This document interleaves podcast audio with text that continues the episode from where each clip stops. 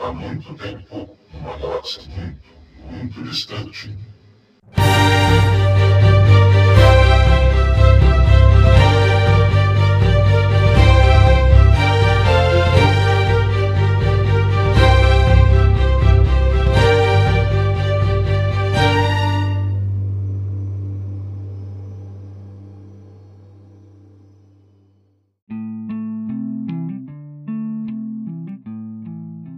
Bom dia, boa tarde, boa noite. Jair Yoda do JediCenter.com.br para falar sobre o terceiro episódio do livro de Boba Fett, capítulo 3, As Ruas de Mozespa, ou em inglês The Streets of Mozespa. Se você ouviu o review do capítulo 2, você sabe que esse aqui é, na minha opinião, o pior episódio já feito de Star Wars para TV. E aqui, obviamente, eu estou descontando as animações que foram feitas com um público totalmente infantil em mente, como por exemplo Star Wars A Resistência ou as séries dos anos 80, eh, Droids e Ewoks, que você pode inclusive assistir no Disney Plus. Lembrando sempre que isso aqui é a minha opinião pessoal, você pode ter adorado, mas todo review meu ou de qualquer outra pessoa em qualquer site é uma opinião pessoal, não uma verdade absoluta. O terceiro episódio de O Livro de Boba Fett começa com uma cena daquelas que, pro fã casual, é só mais um droid estranho e pro fã mais atento é um daqueles easter eggs super legais. O droid em forma de aranha, ele é na verdade um ciborgue e esses vão ser um tema muito importante nesse episódio em particular, porque ciborgues foram as coisas mais comentadas e criticadas da série até agora, e ele é, na verdade, aquele ciborgue, um andador cerebral. Ou seja, ele é um corpo que carrega o cérebro de um monge da ordem Bomar. Esses monges eles moravam no palácio do Jabba, de acordo com Legends, e acreditavam que era preciso se afastar de experiências corporais para tornar a mente mais evoluída. Então, o palácio do Jabba era na verdade um monastério dessa ordem Bomar.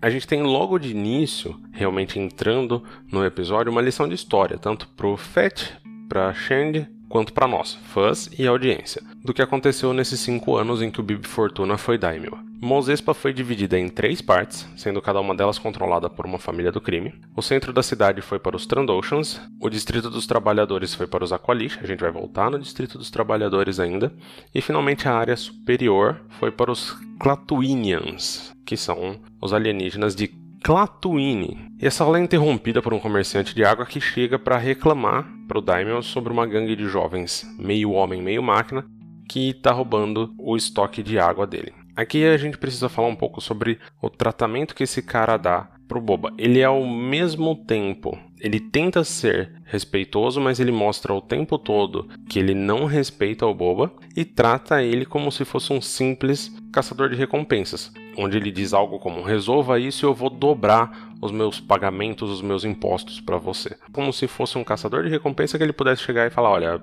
minha recompensa para ir atrás dessa gangue é X. O Boba não parece se importar muito com isso e vai para Mozespa à noite. Quando a gente encontra a gangue, na verdade fica claro que é um bando de adolescentes com garra sem o Alpha 5, que dizem roubar por não ter trabalho e informam que o comerciante cobra o equivalente a um mês de salário por uma semana de água, além de falarem que eles não têm salário porque não acham trabalho. Aí a solução do velhote, ou seja, o Boba Fett, é contratar a gangue, pagar 500 créditos ao comerciante que reclama que a dívida é de 1.300 e forçar o comerciante a abaixar os preços. São esses adolescentes em vespas especiais coloridas e um excesso de espelhos retrovisores que acabam se tornando a maior discussão dos fãs online. Mas isso eu vou deixar para o final desse episódio. A gente corta pro Boba de volta em seu tanque de Bacta, primeiro lembrando de ficar em caminho enquanto o pai dele sai com a Slave One para algum trabalho de caçador de recompensa. Eu queria muito que tivesse flashbacks maiores de caminho, mas ficou nisso aí. E aí a memória já volta para o período do Boba com o povo da areia. O Boba vai até o líder Pike em Mos Eisley, seguindo diretamente o que aconteceu no episódio anterior. Nesse caminho é interessante que a gente pode ver a população colocando capacetes de Stormtroopers em estacas, indicando que é logo após o fim do Império. E aí a gente acaba ficando com uma certa dúvida, porque tecnicamente no cânone, o Império só acabou um ano depois do episódio 6, então teve mais um ano de guerra depois da destruição da Segunda Estrela da Morte justamente na Batalha de Jakku. Jakku é o planeta da Rey no episódio 7, onde tem todo aquele cemitério de naves, é porque ali foi a última batalha da guerra. Então a gente não sabe se essa cena é logo no final do episódio 6, onde a gente vê a população de Tatooine comemorando, ou se é um ano depois, quando finalmente realmente acaba o Império e aí o Boba já teria passado um ano com os Tuskens. Na mesma cena, a gente pode ver mais ao fundo a Pelimoto, que é a mecânica de Mandalorian, que ajuda o Mando e ela tá passando ali atrás com os três pit droids dela da época das prequels. O Boba é então informado pelo líder do sindicato Pai que ele não vai ser pago, visto que tanto o povo da areia quanto os marchadores de Quintan, que a gente descobre que é o nome da gangue, dizem ter posse do Mar das Dunas e ele já pagou os marchadores de Quintan, ele não quer pagar dois. Faz sentido, ninguém gosta de pagar duas pessoas pela mesma coisa, pelo mesmo serviço. E aí quando o Boba volta para a tribo, parece que o Anakin passou por ali, de novo. Não há nada, ninguém, nenhum Tusken vivo. Não apenas os homens, mas as mulheres e as crianças também. E eis que no meio desse sonho, o Black Chrysanthemum, Chrysanthemum Negro, ele literalmente arranca o Boba do tanque de Bacta e sei lá eu como ele consegue não quebrar a coluna do Boba nessa hora. O Boba acaba sendo salvo, na verdade, pela gangue de adolescentes ciborgues. A gente vê uma batalha ali. Numa das cenas mais legais a gente vê, gente, é uma luta de um Wookiee contra dois Gamorreans. Isso é muito legal. Esse pedaço é muito legal. Mas o fato é que a primeira vez que eu assisti, eu achei a cena, no geral, mal feita. Típica de filmes dos anos 80, lembra um pouco Predador, na verdade. Ou os filmes de baixo orçamento do diretor Robert Rodrigues, que dirigiu o primeiro episódio e volta para dirigir esse aqui.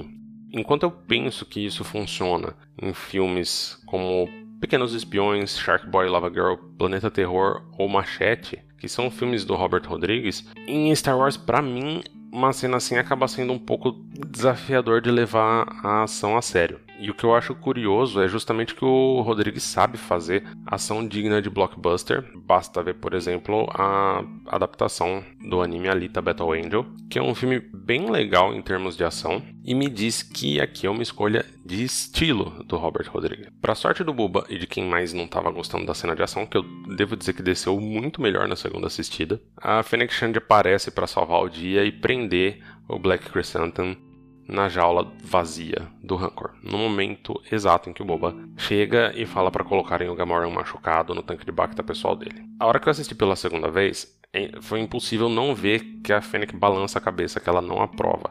Ela não concorda com muitas das coisas que o Boba tem feito, e isso tem sido deixado claro várias vezes em vários episódios, e eu não acho que, que isso não vai ter um payoff no final. Eu acho que ela vai acabar se virando contra ele. E aí os gêmeos, os Hut, chegam trazendo um presente, que é um Rancor adolescente, como pedido de desculpas por terem enviado o Chrysanthemum. E um outro presente para nós, o Machete é o treinador. E não me importa o nome real do personagem, não importa o nome do ator, é o Machete. A gente descobre aqui que os Huts vão deixar Tatooine porque o território foi prometido pelo prefeito Mokshais aos Pike, e os Hutt não querem guerra com os Pike. E aqui isso faz sentido, diferente do episódio anterior, porque a gente está falando de sindicatos enormes e a gente já viu no passado em The Clone Wars os Hut, o Crimson Dawn, Aurora Escarlate, que é o principal sindicato do crime em solo, e os Hut trabalhando juntos em The Clone Wars. E no período do Império, como a gente pode ver em solo, eles não querem brigar um com o outro, eles não querem um interferir no território do outro. Então aqui faz sentido, os Hut, os Hut estão fugindo porque vai ter uma guerra entre o Boba e os Pike, eles não querem se meter. No episódio anterior, eles só não queriam matar um caçador de recompensas. O Boba resolve então soltar o Wookiee, mesmo com os Hutt dizendo que não querem ele. O que a gente já sabe que vai trazer o Wookiee de volta, né? E aí a gente corta para o Machete explicando que o jovem Rancor, o Rancor, está em depressão, com os olhos vendados esperando para ver um humano pela primeira vez. O humano que ele vê pela primeira vez é o humano a quem ele se liga. E aqui é explicado que um Rancor é sentimentalmente muito complexo, que as pessoas apenas tentam treinar eles para batalha. É quase como, vamos colocar assim, é quase como um pitbull. Eu vou tentar ignorar o fato de que se esse rancor nunca viu nenhum humano, isso quer dizer que esse rancor ficou com os olhos vendados por anos e anos e anos, desde que ele nasceu até chegar nesse tamanho enorme. Mas enfim, né, furo de roteiro à parte, a cena tem vários agrados aos fãs, com o Machete mencionando que as bruxas de Datomir cavalgavam rancores, o que certamente era verdade no antigo universo expandido Legends, embora não tenha sido mostrado no atual. E o Boba respondendo que quer aprender a fazer isso e que já cavalgou feras 10 vezes maiores. Aqui, um outro parênteses. Muita gente interpretou isso como uma fala de que o mitossauro de Mandalorian, né, que é um bicho mítico mandaloriano, realmente existe, e outros vários interpretaram como uma citação ao Holiday Special, onde o Boba apareceu pela primeira vez em 1978, montando um animal que parece um dinossauro e que eu sou incapaz de pronunciar o nome. Eu entendo que aqui é essa última opção, embora eu tenha quase certeza que um mitossauro vai aparecer em algum momento em The Mandalorian. Caso alguém tenha curiosidade de ver essa primeira aparição do Boba Fett, esse pedaço específico do Holiday Special de 1978 tá no Disney Plus com o nome de A História do Wookiee que Acredita, ou The Story of the Faithful Wookiee.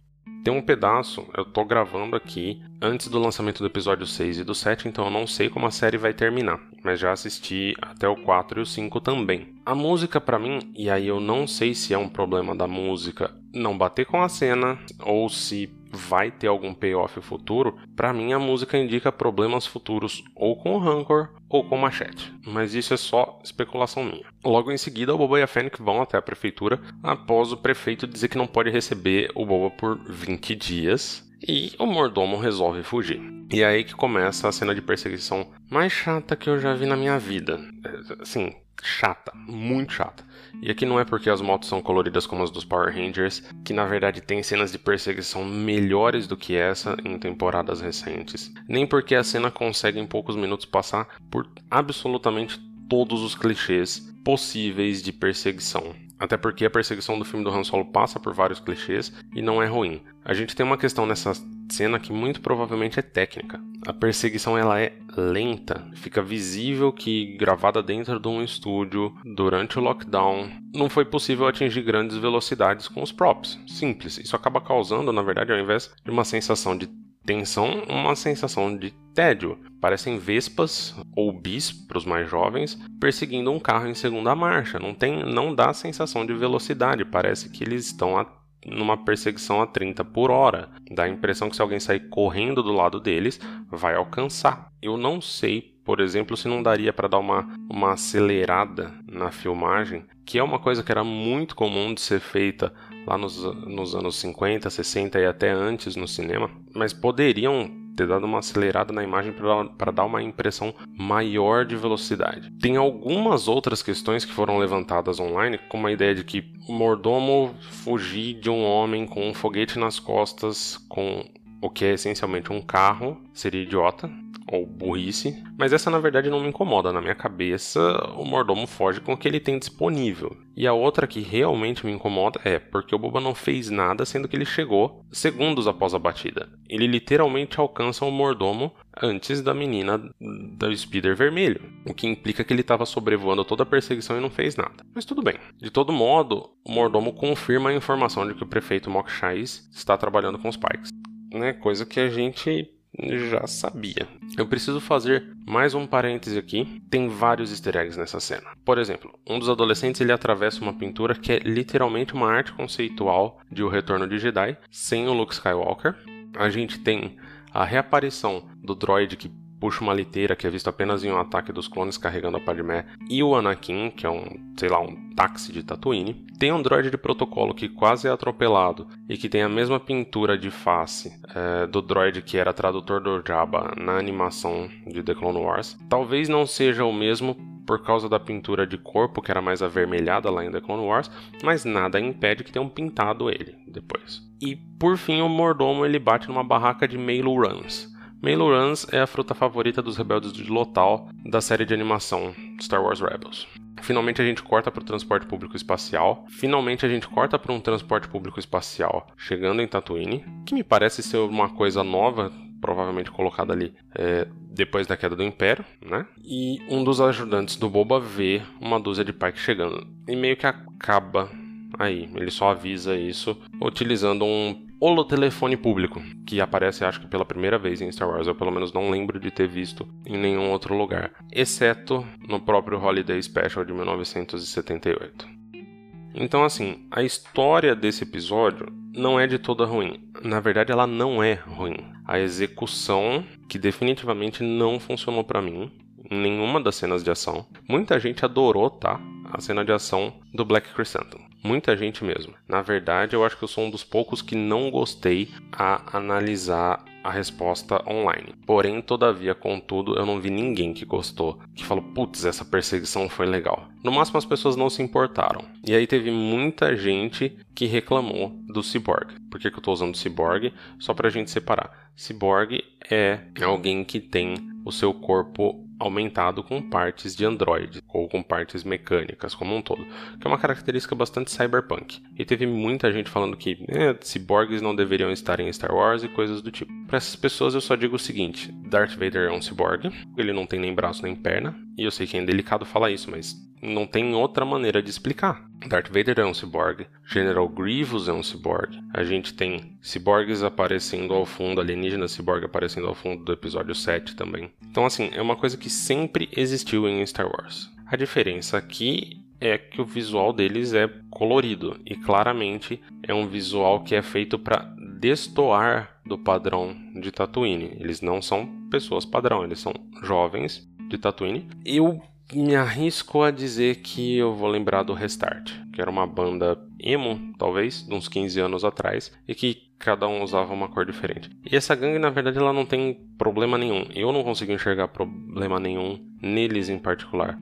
É realmente execução técnica das cenas. E aí, algumas pessoas acabam não conseguindo enxergar que o que incomoda eles na perseguição não é necessariamente os ciborgues, mas o fato da perseguição ser lerda. De todo modo, esse é por enquanto o último episódio que eu vou ter grandes reclamações. O próximo episódio é interessante, o episódio 4. E o episódio 5, como eu já falei antes, é um episódio de The Mandalorian. Então eu espero vocês pro próximo review aqui no Sozinho em Arcton.